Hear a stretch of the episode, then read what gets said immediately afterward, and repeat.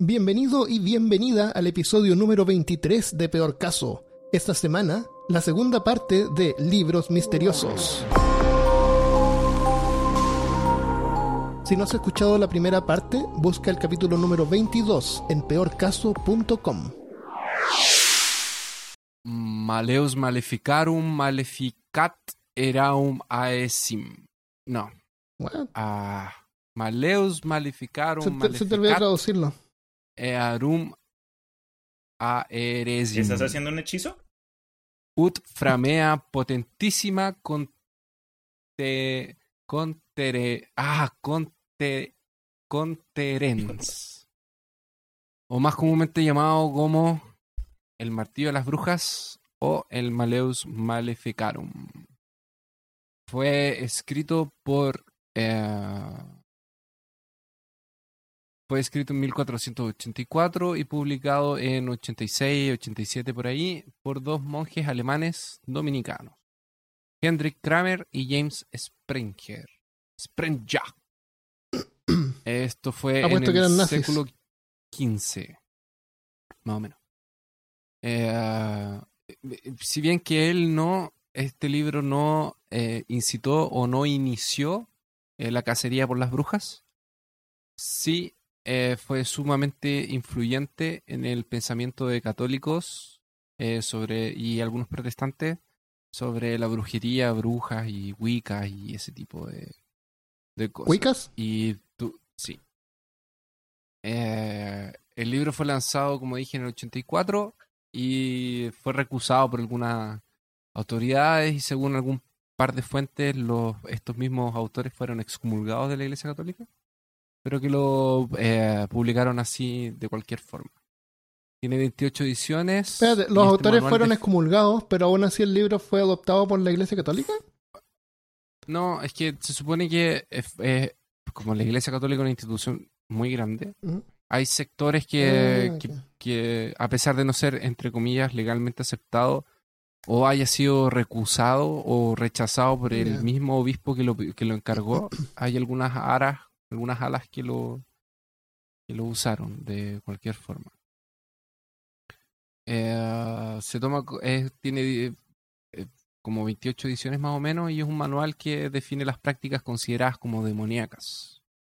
Se torna una especie de manual de cazador de brujas y eh, va a tener una gran influencia en este lado del Atlántico durante los, durante los séculos después entre algunas comunidades puritanas de los Estados Unidos y siendo sido usado en el famoso caso de las brujas de Salem. El prefacio incluía una aprobación de una facultad, pero fue desmentido, después lo colocaron de nuevo, como que trataron de colocarle en el prefacio que una universidad había como aprobado o colocado que era como de verdad. Y después la universidad lo negó, después lo colocaron de nuevo, y así, etcétera. Eh, la Iglesia Católica prohibió el libro después de su publicación y lo colocó en la lista de obras prohibidas. Index Labrorum Prohibitorum. A pesar de eso, entre los años 1487 y 1520 la obra fue publicada 13 veces. En el seten- 1574 y en una edición de 1669 que era el de Lion. El Maleus recibió un total de 16 nuevas reimpresiones. Estas informaciones son eh, omitidas y ocultadas por personas que son anticatólicas, eh, que dicen que no, que ellos lo usaban igual nomás y vamos a quemar personas que se hacen pasar por brujas.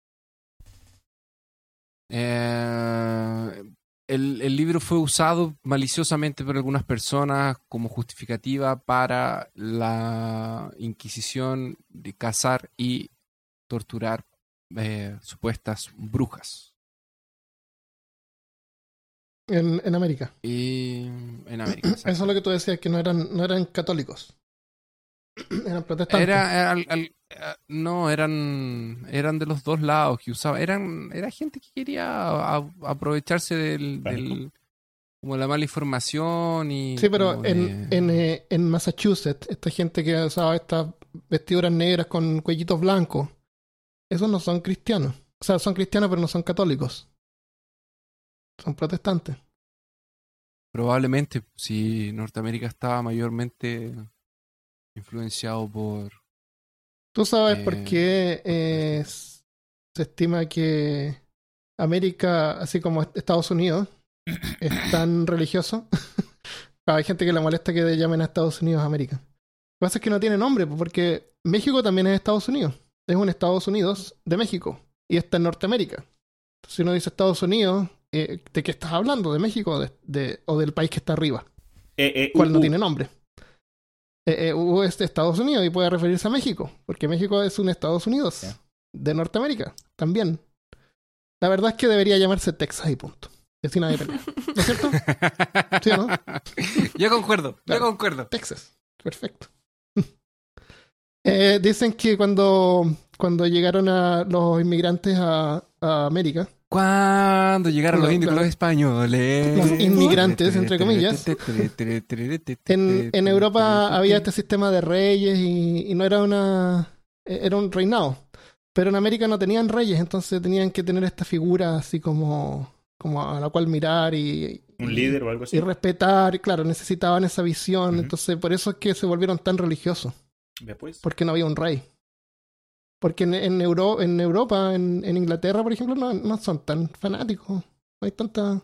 No, pero tienen una, una cosa. pero pero tienen una un- una religión del Estado y eso se vino junto con, con los inmigrantes. La la no, Sudamérica es religioso porque fue mayormente eh, eh, evangelizado por misionarios católicos y Sí, claro, obvio. Por eso es que fue la religión Por cristiana la- que. eso es la la- que- la- Pero yo me refiero al, al nivel que alcanzó, como el nivel de fanatismo. Es porque la gente es, es porque la gente es- es- no es no es porque necesitaban controlar, es porque la gente lo adoptó. Sí, porque no tenían Las rey. personas lo adoptaron. Sí. Pero dato curioso es que muchos de estos grupos que escaparon a Europa y el viejo mundo fue precisamente por persecución de sus propias creencias. Y ahora, cuando revisamos, digamos, el estado de las Américas en general, ese es, es- es- son países, es un- son varios continentes que son súper aficionados a cualquier nivel del cristianismo o de sus ramas que, que correspondan. Entonces, es como, es como algo, algo chistoso para mí. Los, pu- los, puri- los puritanos, que eran una rama de los protestantes, de los reformados de, de Inglaterra, Escocia, Irlanda, o sea, bueno, de hecho, de Escocia, Irlanda y Gran Bretaña en general, excepto en Inglaterra, se arrancaron porque los estaban matando a los protestantes. Entonces se fueron a, se fueron a Norteamérica. Y cuando los puritanos salieron de, de, de la Gran Bretaña y se fueron a Norteamérica, que los puritanos eran estos eh, protestantes, lo hicieron porque en su cabeza lo que ellos querían eran crear una nación con políticos eh, protestantes y reformados. Esos son los de cuellito blanco. Con sombrero que tenían, ponían el cinturón en el sombrero. en vez de Esos son, eso, esos son los una sí. Claro. Hebilla, wow, esa no la he escuchado hace rato. Hebilla, parece Bueno, que el, el, eso. el, el Maleus Maleficarum tras- trae innúmeras y exageradas descripciones de, hasta cierto punto, eh, apelativas e incoherentes. El libro se divide en tres partes distintas, siendo cada parte que se subdivide en capítulos llamados de preguntas o cuestiones. La primera parte contiene 18 cuestiones y enseña a reconocer brujas y sus múltiples disfraces y actitudes. La segunda parte trae apenas dos, dos capítulos, dos cuestiones. Que la, y la primera, está, la primera de esas dos partes está subdividida en 16 capítulos y la segunda en 8. Esta segunda parte expone los tipos de maleficios, clasificándolos y explicándolos detalladamente. Y los métodos para cómo, deshacer estos maleficios. La tercera y última parte contiene una introducción general y 35 cuestiones subdivididas condiciona las formalidades para eh, eh, reaccionar legalmente contra las brujas, demostrando cómo eh, interrogarlas y condenarlas, tanto en tribunales civiles como en eclesiásticos. Las tesis centrales del Maleus Maleficarum se fundamentan en la idea de que el demonio, sobre el permiso de Dios, busca hacer el máximo mal de daño a los hombres y apropiarse de sus almas. Este mal es hecho eh, primordialmente a través del cuerpo, el único canal en que el demonio puede dominar. la influencia demoníaca eh, es, eh, es eh, ef- efectivada o es hecha a través del control de la sexualidad. Y por ella el demonio se apropia primero del cuerpo y después del alma del hombre. Segundo el libro, las mujeres son el mayor canal de acción demoníaca. Lo dijo el libro, no lo dije yo. Lo siento.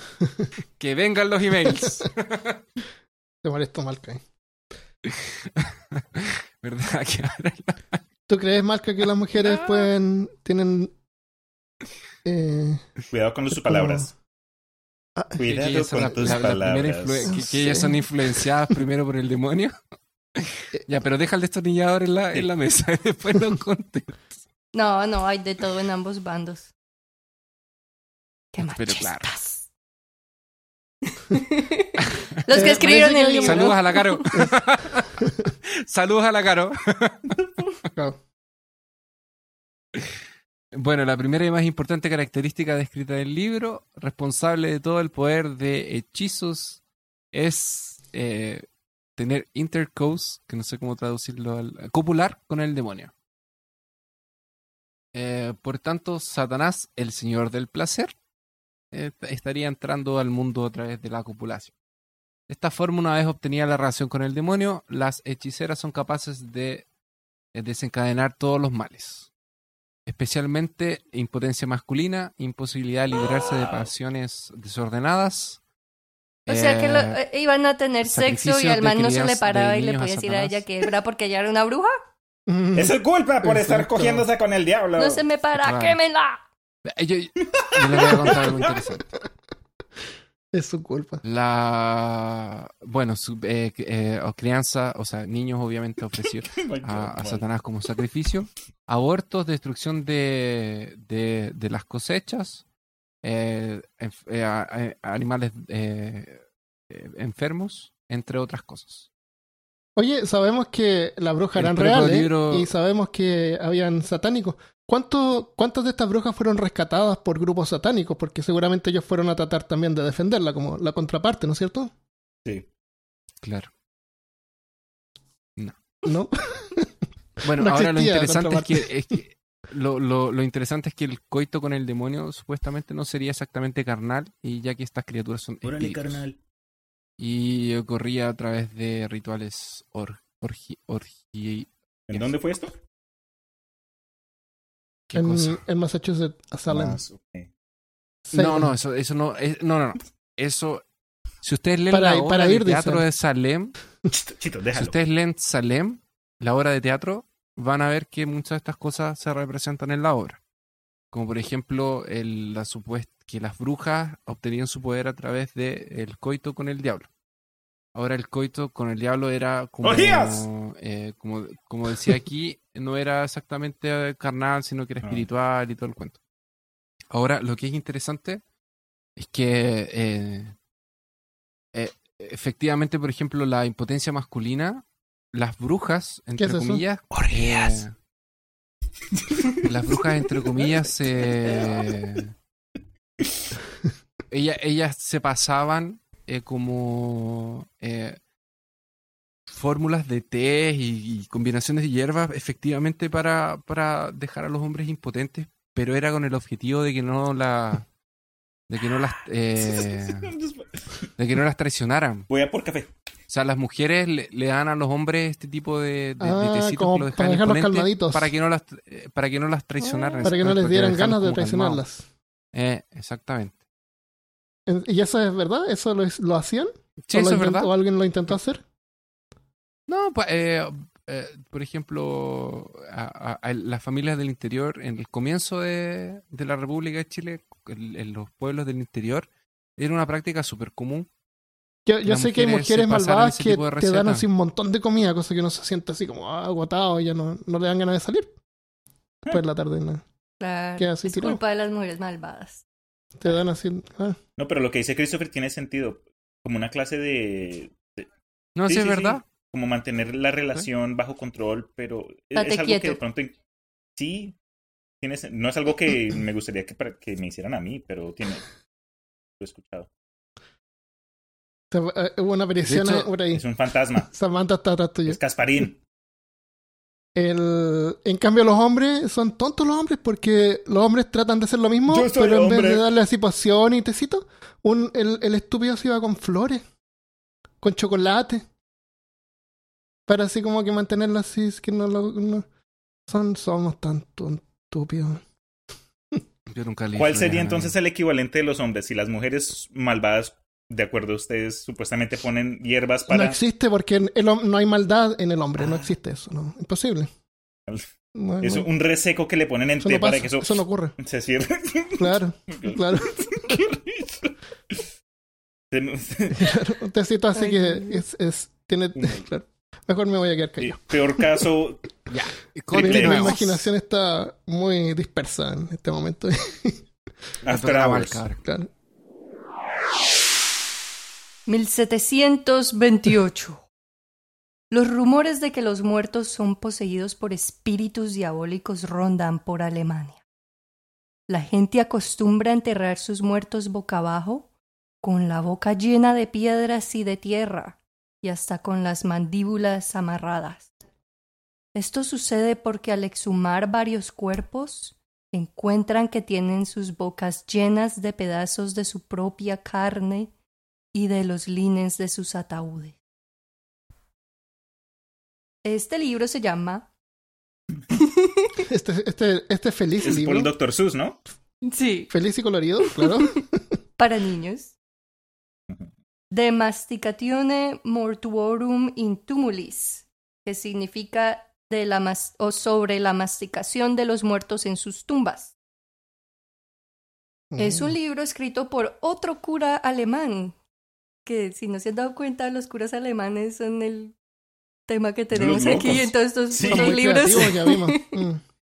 Los alemanes en El general. episodio de hoy no son libros misteriosos, son curas alemanes. Libros alemanes. Libros de curas Eso, alemanes. eso, eso. ¿Qué le hacían a esos curas Porque Nelly alemanes? era alemán también. Ah, este se llamaba Michael Ranft. Y es, el libro es su intento por aplicar la racionalidad, la mucha o poca que él pueda tener en su época, y lógica al problema que estaban teniendo. Escuchaban gritos y gruñidos proveniendo de las tumbas después de que ya habían enterrado a sus difuntos. Y cuando exhumaban los cuerpos encontraban que la- el- el muerto había devorado todo lo que estuviera a su alcance. Entonces se comían su propia carne, se comían la, la tela con la que cubren el, el ataúd por dentro, tenían la boca llena de todo eso. Mm. La explicación de muchos era que o los, ah, los demonios habían poseído a los muertos o que era que los muertos eran vampiros. No, Zombies. ¿No se les ocurrió que podían haberlos enterrado vivos? Esa no era una opción. No, pues Armando, no- ¿cómo se ah, te ocurre? ok, perdón. Por si te favor, entierran es porque están muertos. Se- ah, Usa Si la están lógica, muertos no te pueden enterrar. Claro. Se vieron World War Claro, Z. no, Es razón. lógico. Tiene razón, Christopher. ¿Alguna vez viste a alguien vivo siendo enterrado? Yo no. Es que no piensas. no he visto a nadie siendo parte persona. Este monje, él escribió el libro para refutar esa idea. Así, El cura escribió el libro porque les decía, no, ¿cómo se les ocurre que los demonios van a poseer a los muertos? Los demonios solo poseen a los vivos. Y él les decía que el vampirismo no existía, sino que era un fenómeno psicológico. Él sí trataba de explicarlo racionalmente. Él decía que si alguien moría de forma repentina, eso le iba a causar angustia y horror a, a los familiares o a los vecinos, entre todos los que vinieran a ver al muerto, y se iban a imaginar que lo iban a ver o que el muerto se había salido de la tumba a ir a matar a otros. Oye, una pregunta, Ujú. Malca. ¿Qué diablos les importaba a ellos esto? Porque ¿Por qué abrían las tumbas para ver? Hab- ¿Habrían así que eran como fetichistas? que Porque después de un tiempo abrían las tumbas a ver, a ver si se comió el, el- el- la piel o el, el- el interior del ataúd. Porque, escu- porque o escuchaban sea, gritos. uno entierra a alguien y no abren. Porque Ah, es como si tú vas al cementerio en ese momento es completamente silencio, Sí. pero esto eran épocas en las que ibas al cementerio. E- Es más, leí que hay gente Claro. que iba y lo hacía por como buscar adrenalina, a ver quién se atrevía a ir al Mm. cementerio, porque se escuchaban rugidos que, y, y gruñidos que eran como, como los de un marrano, algo bien tétrico, y ellos se iban y me escuchaban eso. Él basa su teoría en el, en el caso de Peter Blagojevich, que era un campesino serbio que se convirtió en vampiro y y después de que lo enterraron se salía de la tumba de vez en cuando a comer y, y mató a nueve personas. No le gustaba la, Ah, no le pero gustaba la de tela de ataúd. nomás. Mejor ¿Es que no tenía McDonald's o qué? No, pero ¿En el ataúd? En el pueblo. no, pero pero por pero pero por lo menos era solamente de vez en Era cuando. muy considerada, no desperdiciaba. Claro, claro. Es que cuando Ah. estás muerto ya como que no necesitas tanta comida. Entonces él toma ese caso de que la población es- es- estaba convencida de que era un vampiro y él les decía que seguramente ah, si alguien había toma- ah, todavía tocado el cuerpo durante el funeral, entonces había contraído algún tipo de enfermedad que fue la que lentamente los fue matando o que la gente le estaba dando delirios frenéticos que eran causados por el trauma de haber, de haber visto el, el muerto. Pero le trataba de explicarles a las personas que los vampiros no eran, no eran, verdad, no eran reales. Ahora, am, ¿cuál creen ustedes personalmente que es la peor manera de morir? Con hambre. Muriendo. Morir De de hambre. hambre. o- Eh, That would suck. Yo, pensaba que era siendo abogado, pero parece que eh, hacia los pocos segundos ya como que el cerebro se apaga y no, uno no sufre tanto. Por hambre y ser quemado son A los lo que mejor creo- quemado. Sí, esas dos. ¿Quemado? Mm. Por hambre. Por hambre... Sí. falta de sexo. ¿Quién sabe? Porque congelado también uno se queda dormido. Por snus, snus. falta de sexo. Por snus, snus, eso. Claro, por snus, snus. Ah, Eh, yo diría quemado. quemado. ¿Y ti, Christopher, cómo no te gustaría morir? Eh, muerto. Cómprate una piedra No, ¿Quieres decir vivo? No me gustaría morir muriendo. Ok. Lo que pasaba en esa época era que para Eso. declarar a alguien muerto solamente se basaban en los latidos del corazón. So, si trataban de escuchar los latidos y no los escuchaban, ya, está muerto. Esto resultaba en que enterraran miles de personas vivas. Oh, wow. Y los... Y el doctor ya estaba viejito, no escuchaba bien. ¿What? O sea, algunos incluso tal vez le latía el corazón y no lo escuchaban. Ya, y además de eso hay muchos problemas como la hipotermia, epilepsia, Mm. cosas que hacen que no lo escuches, pero la persona está completamente viva. Entonces ellos en parte resucitaban dentro del ataúd para morir lentamente asfixiados Fuck. del desespero. Mientras morían Sí. del desespero, me imagino que en su locura se, se empezaban a morder la carne y a comerse las cosas que estaban en, en su alcance, a metérselas a la boca.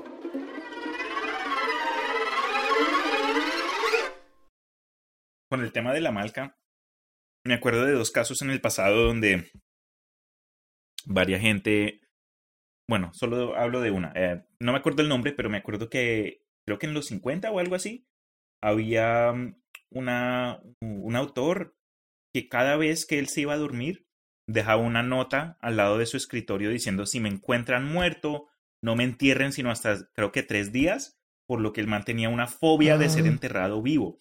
Y había un montón de cuentos en ese entonces de gente, ¿sabes? Era como algo bien popular, un tema bien popular. Hay uno de Edgar Allan Poe que es bien conocido. Creo que fue, no me acuerdo exacto, creo que es algo popular, pero el nombre de este individuo se me escapa, no me acuerdo. Sí, em, y parece que de ahí sale eso de que cuando alguien se muere lo, lo velan. La, la velación es como para asegurarse que esté muerto.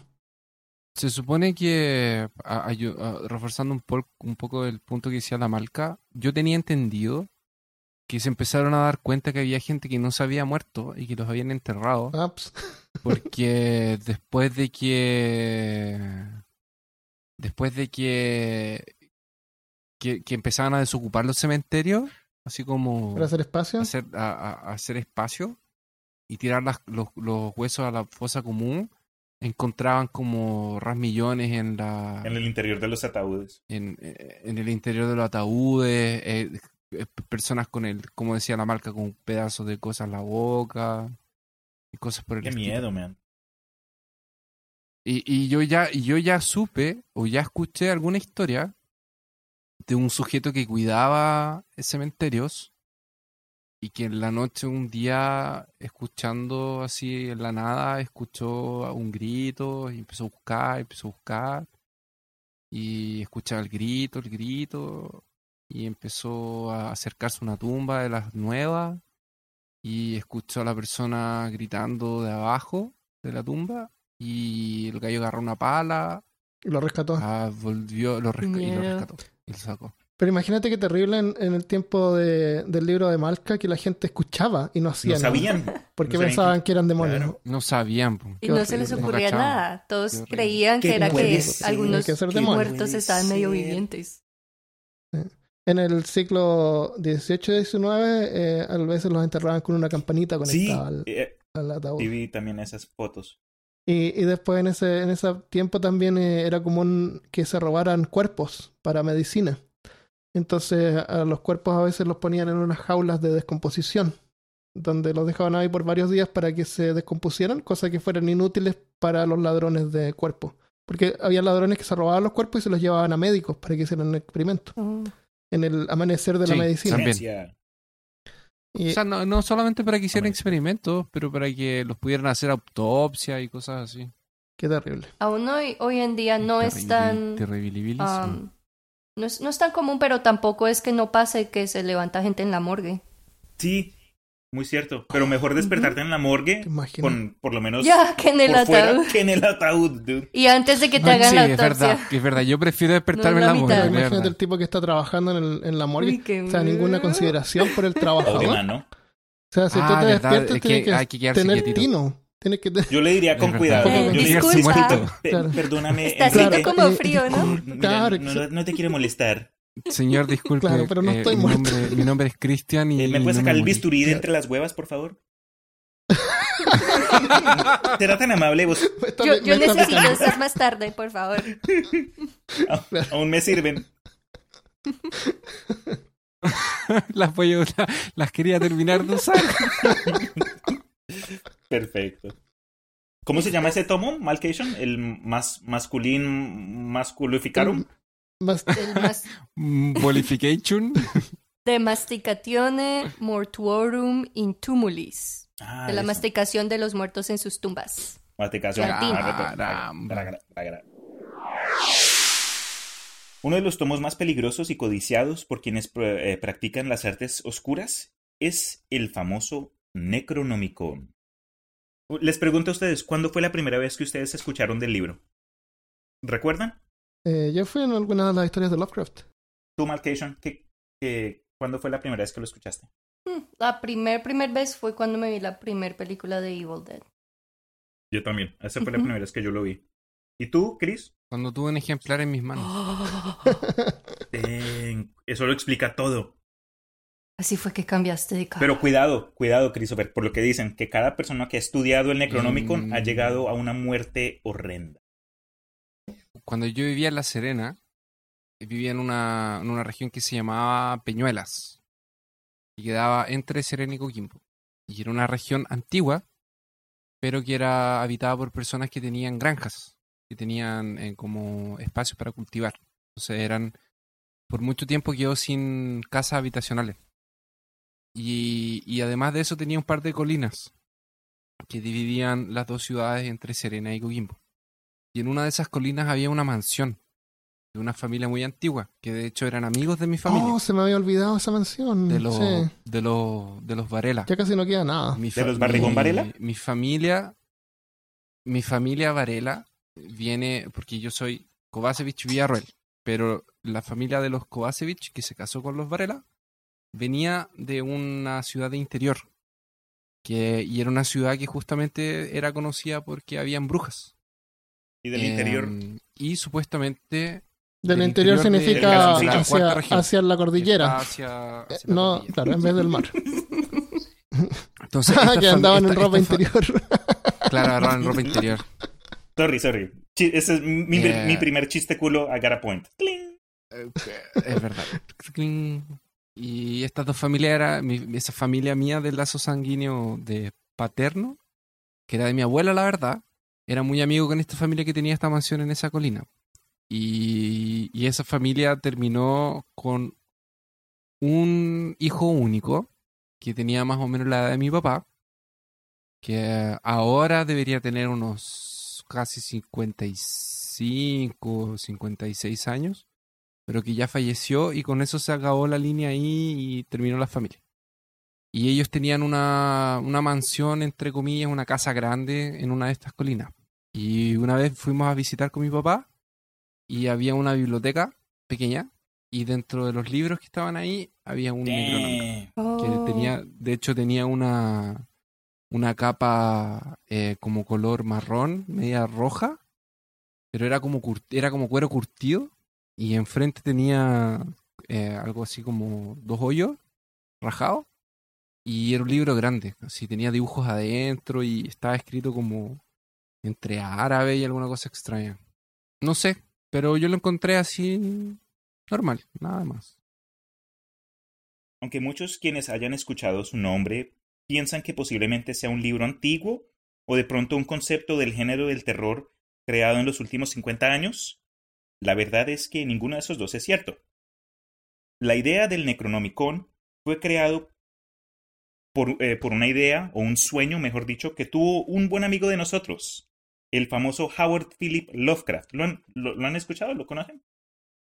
Es un momento. Cuéntanos más. Chiste super, tiene chistes muy buenos ese man, bien, bien amigable. El Necronomicon fue mencionado por primera vez en la historia de El Sabueso o The Hound de 1924, pero el autor del libro fue mencionado en la historia La ciudad sin nombre en 1922. Según las propias obras de Lovecraft, el autor del Necronomicon fue un hombre llamado Abdul al-Hazred, nacido en Yemen durante el califato Omeya de 665 a 750 DC. Al-Hazred se le denominó el árabe loco, daba sus creencias, experiencia y sabiduría. Em, a diferencia de toda su familia y los contemporáneos de su época, Abdul al-Hazred no participaba en la fe musulmana, sino que él veneraba a unas entidades sin nombre que a él llamaba Cthulhu y Yog-Sothoth. El, el- el libro fue escrito con título Kitab al-Asif, lo cual en el árabe traduce algo ¿Que le saquen qué? que le sacan el ¿Que Kitab al-Asif. Tú no- no te- ¿Que le saquen? Ah, no, disculpa. eh, en la traducción de árabe, a Kitab al-Asif supuestamente traduce algo como el rumor de los insectos de la noche. En el folclore, Las cosas que se llevó a la CIF. Quítenle las cosas a la Kitab, CIF. Kitab. Perdón. Ya, perdón, perdón. Eh, en el folclore arábico, la interpretación de los insectos representa más a demonios como los djinns y los gules. Los ujú. Esos son los genios. Sí, exacto, para los que no sepan. No fue hasta 950 CD que se tradujo al griego, bajo la traducción que nosotros conocemos, Necronomicon. Tuvo una gran difusión entre los filósofos y hombres de la ciencia durante la Baja Edad Media, pero dado a los horribles sucesos que le ocurrían a quienes lo estudiaban, el libro fue condenado por la Iglesia Católica en el año 1050. En el año 1200 1228 el libro se tradujo al latín, en lo que se volvió su versión más famosa, pues, según la ficción Lovecraftiana, aún quedan ejemplos en latín, mientras que las versiones en árabe y griego se consideran tomos perdidos. No es ficción. Claro, de acuerdo a la historia del Necronomicon por el propio Lovecraft, solo cinco instituciones del mundo tienen copias. El Museo Inglés, la Biblioteca Nacional Fra- de, de Francia, la Librería Widener de la Universidad de Harvard, la Universidad de Buenos Aires, para nuestros oyentes de Argentina, y, Boludos. Y y la Biblioteca de la Universidad Miskatonic. Bueno, eh, para quienes hayan leído muchas de las historias de Lovecraft, sabrán que en varias historias, coleccionistas privados tenían o encontraron copias perdidas de alguna otra forma. Lo raro de la existencia de este libro es que no se sabe mucho al respecto. De las cosas que sí se incluyeron en los relatos de Lovecraft, se sabe poca información, pero de lo que sí sabemos, sabemos que el, el Necronomicon contiene cosas como fórmulas olvidadas para la invocación de entidades de todo tipo, explicación y raíces de la magia, sus condiciones y secretos. El Necronomicon también cuenta la grandeza de los antiguos, sus legiones, su influencia y cómo hacer para abrir las puertas necesarias que los regresarán a este tiempo y este espacio. Tan peligroso es el contenido del Necronomicon que se le atribuye la muerte de su propio autor. Para los que no sepan, Abdul al-Hazred fue devorado y despedazado a plena luz del día en un mercado de Damascus En una plaza. por un ser Mm. invisible. Ese fue, eh, Sí, eso sí, es ese, fue eh, la primera muerte El que le escribió Lovecraft Sí. para, para Hay, hay evidencia anecdótica de ello. Si van a Damascus, ahí van Sí. a ver los chorros de sangre donde fue devorado. Claro. Pero esa muerte me dio cuando leí eso, dude, qué tremendo, qué forma tan épica de, de, de salir. De morir. Sí, pero morir? después Claro. De morir de morir muriendo. muriendo cuando mueres.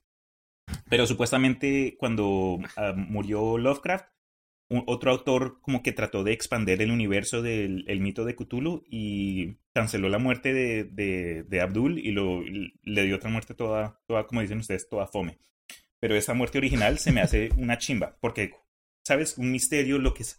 No, sí. Supuestamente también algo que, que vi, que en su versión del Necronomicon, él había hecho un mapa eh, mostrando dónde estaban las, digamos, le- los países, los continentes perdidos y, pa- y ciudades perdidas como Ib y Releg, la ciudad inundada donde vive Cthulhu.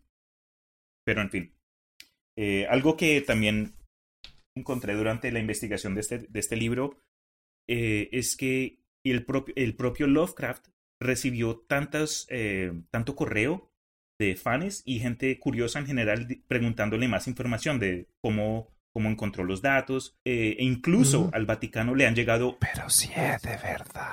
al Vaticano le han llegado una variedad de consultas preguntando que, le, que la iglesia les dé permiso de, de ir a, a- a leerlos, porque el Vaticano tiene una, una biblioteca enorme y muchos creen que el Vaticano tiene una copia de este libro eh, en sus en sus en sus en su posesión. En sus arcas. Sí, Hay, hay, hay tres copias de. Se conocen tres copias del Necronomicon eh, esparcidas por el mundo. Una, es- ah, ah, una copia está en la Universidad de Miskatonic, la biblioteca. La otra está en la Universidad de Buenos Aires. Y la tercera copia se encuentra perdida en alguno de los. Con algún eh, coleccionador de libros. Esas son las tres copias que se, que se tienen conocimiento. A mí el, el- el- la historia que me gustó más, que incluye el uso o donde el libro del Necronomicon es un punto importante del cuento, es The Dunwich Horror, el horror de Dunwich, donde el brujo que como que inicia todos los problemas de los eh, personajes principales del cuento tiene su propia versión, creo que es en griego, escondida en una de sus...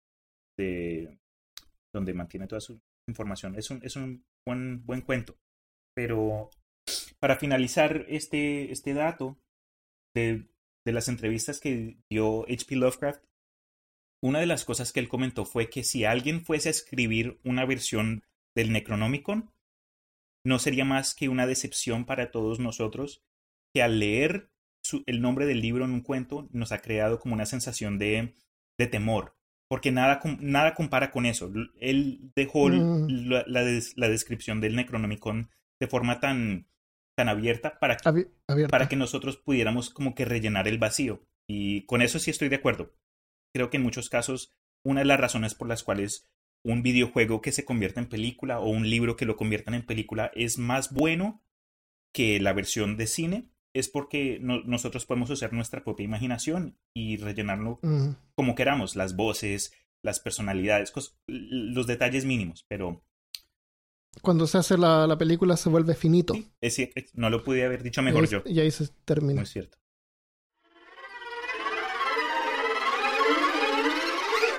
¿Quién quiere saber más de Lovecraft? Es bueno que vayan a la página de Peor Caso y escuchen nuestro episodio Muy de cierto. Lovecraft. Eh, van a saber un poco más de la vida de él. Y, y una de las cosas que tenía Lovecraft, como dice, no, no me voy a poner a hablar de Lovecraft porque si no, no vamos a terminar nunca. Pero como dijo Christian, una de las cosas buenas que tenía él es que en su escrita él combinaba lo que era verdad con lo que era mentira. Es un poco lo que hace el Dan Brown cuando le escribe el código da Vinci. Entre medio de las cosas de verdad que él dice, mete su ficción. Y lo que hacía Lovecraft también hacía eso. Por ejemplo, a veces los investigadores o el personaje principal de la de la de la historia de Lovecraft se encontraba con algunos libros. Y, y de los tres libros, dos eran de verdad. y uno era uno inventado por Lovecraft. Sí, Y como él nunca describe el contenido de los libros, eh, tú te quedas con la sensación de que podía ser verdad. Sí. Porque eran libros de difícil acceso, eh, pero que eran de nombre conocido, como por ejemplo el Maleus Maleficarum. El Maleus Maleficarum era un libro que, era, que es conocido, la gente sabe del Maleus Pero Maleficarum. sabe que es misterioso y medio oculto. Pero tener una copia de él y saber qué dice Es otra adentro, cosa. en un tiempo que no hay internet, porque no es como que ahora te metes a internet y encuentras una copia en PDF. Yo, bueno, Entonces, ahí, por eso lo hacía ahí ah, como parece que lo había comentado, pero no sé si será en, mundial, pero en Estados Unidos en, en- eh, no hay no hay ninguna restricción para poder crear un libro y ponerle el mismo título de otro libro. Entonces hay un montón de Necronomicones que uno puede comprar. Y yo cuando chico obviamente encontré uno y lo compré. Y lo encontré genial. Dije, este es el Necronomicon. Y leí, tenía un montón de, de dibujos así como portales, eran como pseudo Como pentagramas, claro. con unos claro, textos parecía un libro de extraños. full- parecía un manga de Full Metal Alchemist. Claro, una cosa así, y como abrir los portales, pero era también escrito así como con un, con un lenguaje medio críptico, hermético. Eh, lo escribió alguien, así como fanfiction. Y hay gente que lo compra y si alguien lo encuentra por ahí, seguramente no es real. Pero quién sabe. Debemos crear nuestra propia copia. Pero en lugar de Necronomicon, ponerle el peor Casicón o algo así. Claro, Peor Casicón. eso. Em, hay varios otros libros que eran, fueron candidatos para este episodio. Obviamente no nos da el tiempo para hablar de todos, pero tal vez a lo mejor algún día hacemos una segunda parte. El- así que lo vamos a dejar hasta acá. Si alguien tiene algún comentario o algo que agregar o, o nos quiere sugerir algún libro, eh, obviamente eh, lo invitamos a que vaya a la página de Facebook y puede dejar un comentario ahí.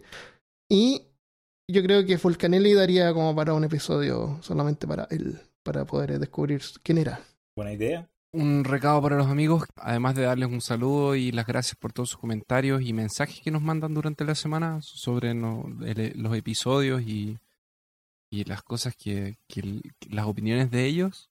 No se olviden de colocar, de clasificarnos y colocar cinco estrellitas en Podbean o en Apple Podcast o en el mismo Facebook, Eso nos ayuda que también. nos ayuda bastante a la divulgación. Sí. Y compartan este podcast con sus amigos. Sí, porque la idea del podcast es, es que la gente que le gusten estos temas sepa que existimos. Entonces la manera de poder ayudarnos y ayudarte también a ti mismo es que lo compartas. Antes de que nos vayamos, quiero dar las gracias a Felipe Choque por el increíble arte que nos hizo eh, para el episodio. Uy, Oye, increíble, increíble.